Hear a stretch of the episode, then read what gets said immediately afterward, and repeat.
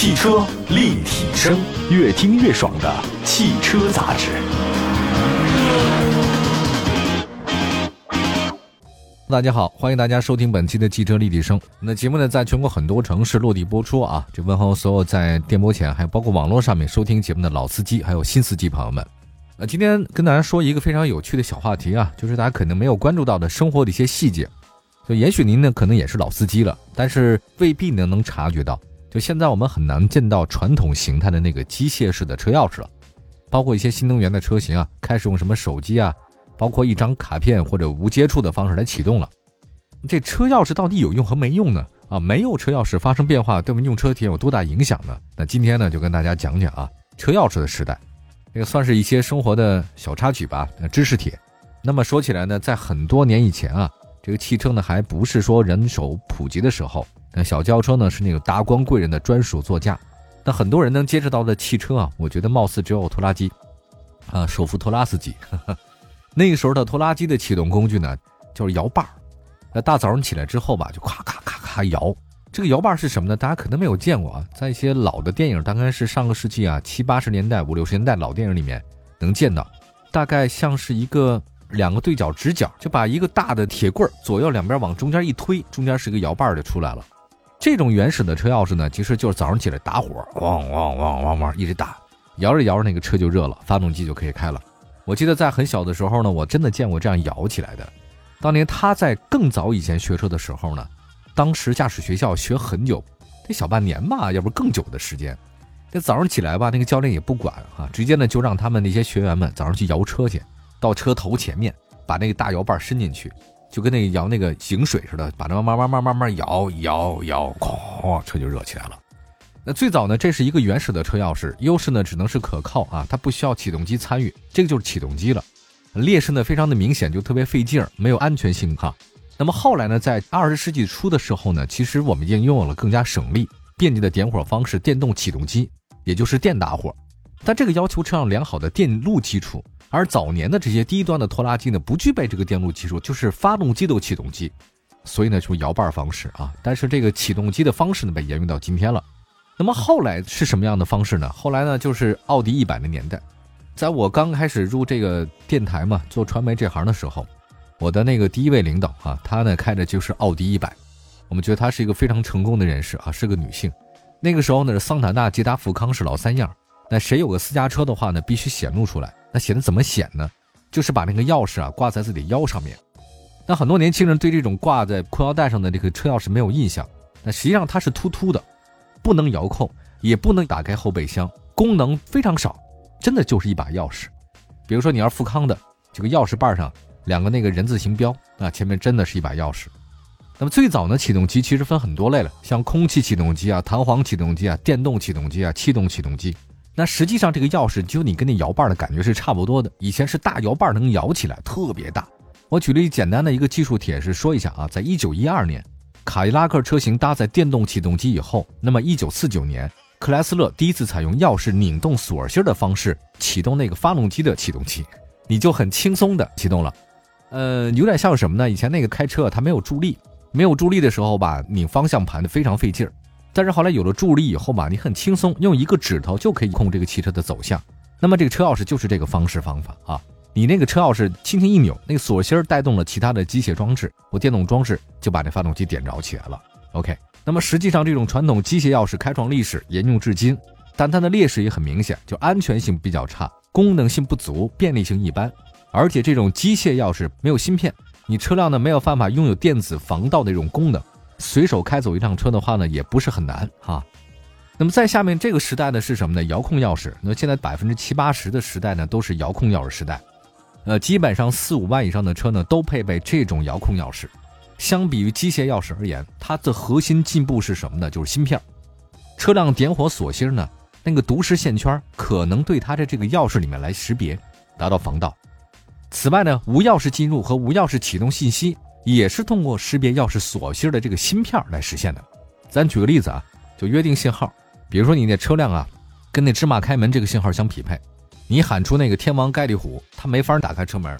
你只有喊芝麻开门，它才能打开车门。那你这个遥控钥匙短板是什么呢？它这个通信距离有限。那么这种遥控钥匙的话呢，只能是在一定的距离当中找到它。举个例子吧，比如大家那个经常去超市哈，地下车库什么的，你也不知道停在 B 一、B 二、B 三，你也老忘，怎么办呢？你就通过钥匙来摁，它嘣嘣响两声，你就知道在哪儿了。但是呢，你也只能在这个车辆的范围大概十几米、二十几米范围之内，你按这个钥匙它得有反应。你很远的地方了，它接收不到，也没办法。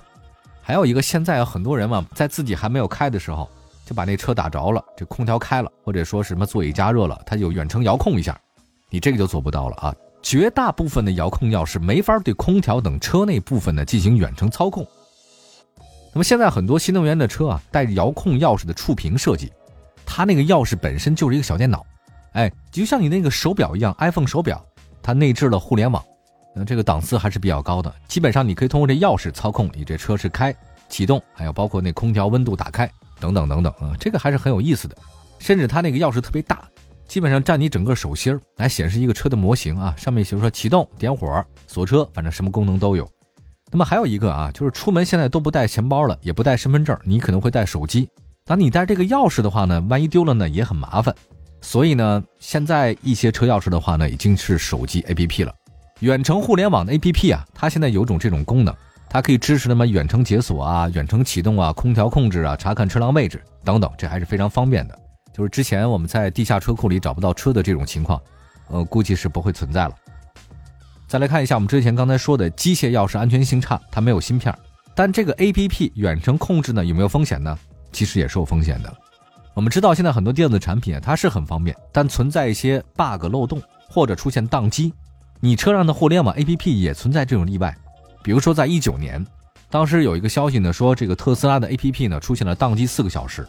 导致一些车主没有办法通过像特斯拉的 App 打开车门。那那个特斯拉的客服回应说什么呢？这是因为系统服务故障导致手机 APP 无法直接控制车辆，所以出现这个问题。我觉得有时候你人类太依赖于这种手机 APP，或者说太网络的话呢，也未必是好事儿，对吧？万一它要停电了，你没电了，你什么都干不了。那这个实在是太糟糕的一件事了，还得靠自己啊。我们稍微休息一下。那么除了这个手机 APP 啊，还有很多其他的一些这个遥控钥匙的功能，还有包括类似这样的事件啊，还有配一个带芯片的钥匙要多少钱？我们一会儿回来。汽车立体声。今天呢，跟大家说的是汽车钥匙。可能您是老司机，但是未必呢对钥匙那么了解。大家也都知道，我们以前做节目呢，往往关注的是车辆的这个本身的发动机啊，还有包括一些设备，还有包括内饰配置。但很少对钥匙说三道四啊。那今天我们呢就说这钥匙这事儿。刚才说到了汽车的这个钥匙有那么几个大功能啊。那么刚才说的 A P P 了，那接下来说一个更便捷的蓝牙钥匙。单说蓝牙钥匙的话呢，其实很多车型早就已经实现蓝牙控制车辆，它的便利性呢比较有限，因为呢你得打开 A P P 再进行解锁。但是我们现在说的一种蓝牙钥匙也是个新科技啊，它通过车与钥匙的感应实现自动的解锁和关锁，你不用再任何手动操作了。这是比较高级的一件事儿啊！目前很多车型配备那无钥匙进入，你拥有了蓝牙钥匙，叫做无需手动解锁进入。用户携带钥匙走进车辆，大概在一点五米到两米，车辆识别到钥匙就会自动解锁。你当你用户携带钥匙走到车辆三米外，离开车辆四秒，门啪自动锁上。那此外呢，它还考虑到各种因素啊啊，你可以选是感应式解锁或者不感应式解锁，当然你看你自己愿意的不愿意啊。这个倒还是蛮有趣的。因为现在我那个车呢是无钥匙启动的话呢，你必须插到那个开门那个手把那边，你不伸到那边它就没法解锁。那这个蓝牙钥匙方便说你不用开啊，不用放，它直接解锁。但是也有新的问题，如果你忘带钥匙了，手机它也没电了，怎么办呢？有一种新的 NFC 钥匙，它这个优势就出现了。我们说的这个 NFC 呢，实际上是一种近距离的无线通信方式，比如说啊。你手机那刷那地铁卡、公交卡呢，都是通过这 NFC 来实现的。它可以在手机没有网络，甚至没电的情况之下可以使用。这就是这个钥匙的优势之一。哎，比如说支持手机的这 NFC 钥匙车型，配备这 NFC 的卡片钥匙，一张银行卡大小，你可以放在钱包里面，比传统遥控钥匙的话呢是方便不少的。呃，大家都知道手机里面不是有那种吗？感应卡。其实你只要打开那个界面，你没有网络或没有电池，它都可以解锁哈，这个还是比较方便的。它只有一个小问题，就是 NFC 钥匙吧，它有一定反应时间啊。比如说我现在经常去坐地铁嘛，地铁卡刷那个感应器的时候是需要大概零点五秒的时间，对吧？稍微的不像那么迅速啊，但实际上这个还是比较方便的。那据说现在很多车企啊，它开始搞什么呢？他想在那个智能手环上面集成这个钥匙，就是你呢以后啊，不需要带手机，也不需要带什么 NFC 卡片，就是那种感应装置啊，就像那个地铁卡一样，不需要，只要在你的那个手表上面或者智能装置当中啊，一个手环，你这个手环呢就是你的车的钥匙，哎，这个倒是挺方便的。他也没想到，万一你这个手环丢了怎么办呢？那我举一个小例子，之前呢我看过一个新闻，这个新闻说的是一个高六的车主呢一时疏忽停车以后呢把钥匙丢了，只能呢用备用钥匙。为了补回新钥匙的话呢，他打电话给 4S 店，结果发现普普通通一个两厢车高六的钥匙，这个钥匙花的钱可以买一部手机，一把并不起眼的汽车钥匙花费非常之高。当时呢给一汽大众的很多 4S 店报价，发现每家店都不一样，有的报两千，有的报呢一千多。甚至的话呢，要等待半个月。至于匹配工时费，各家店呢还是五百到六百之间，这个也不少。最后呢，这个人呢很有意思啊，他觉得去四 S 店呢配钥匙太贵了，他只好去汽配城。啊，他去了汽配城之后呢，发现大概是六百块钱成交了。不过这个价格也并不是很便宜啊，他也冒着一定小风险。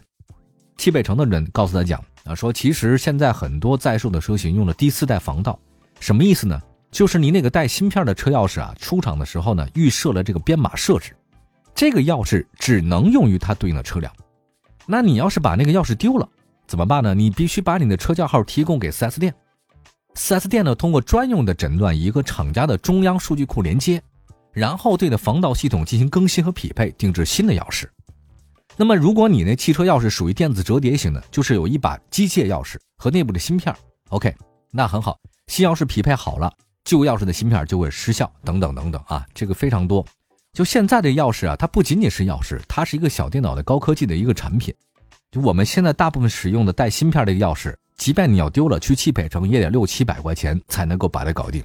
那未来，它那个钥匙呢，就是一个小小的小电脑，或者说 NFC 芯片这种的。你想想看，未来你要花多少钱呢？这个就不好说了。我们今天呢，其实说的主要是钥匙它的一种发展模式啊。总的来讲呢，其实钥匙更方便、更快捷、更舒适。车的技术呢，肯定会越来越发展。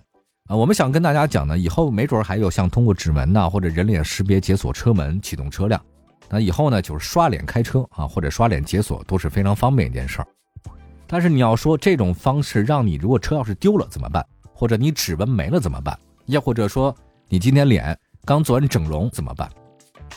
好吧，感谢大家收听今天的节目啊，讲的就是未来高科技带给我们的一些这种非常有趣的体验。但总的来讲，这就是一双刃剑，带给你方便的同时，也要承担它带给你一些痛苦。感谢大家收听今天的汽车立体声，我是董斌，下次节目再见，拜拜。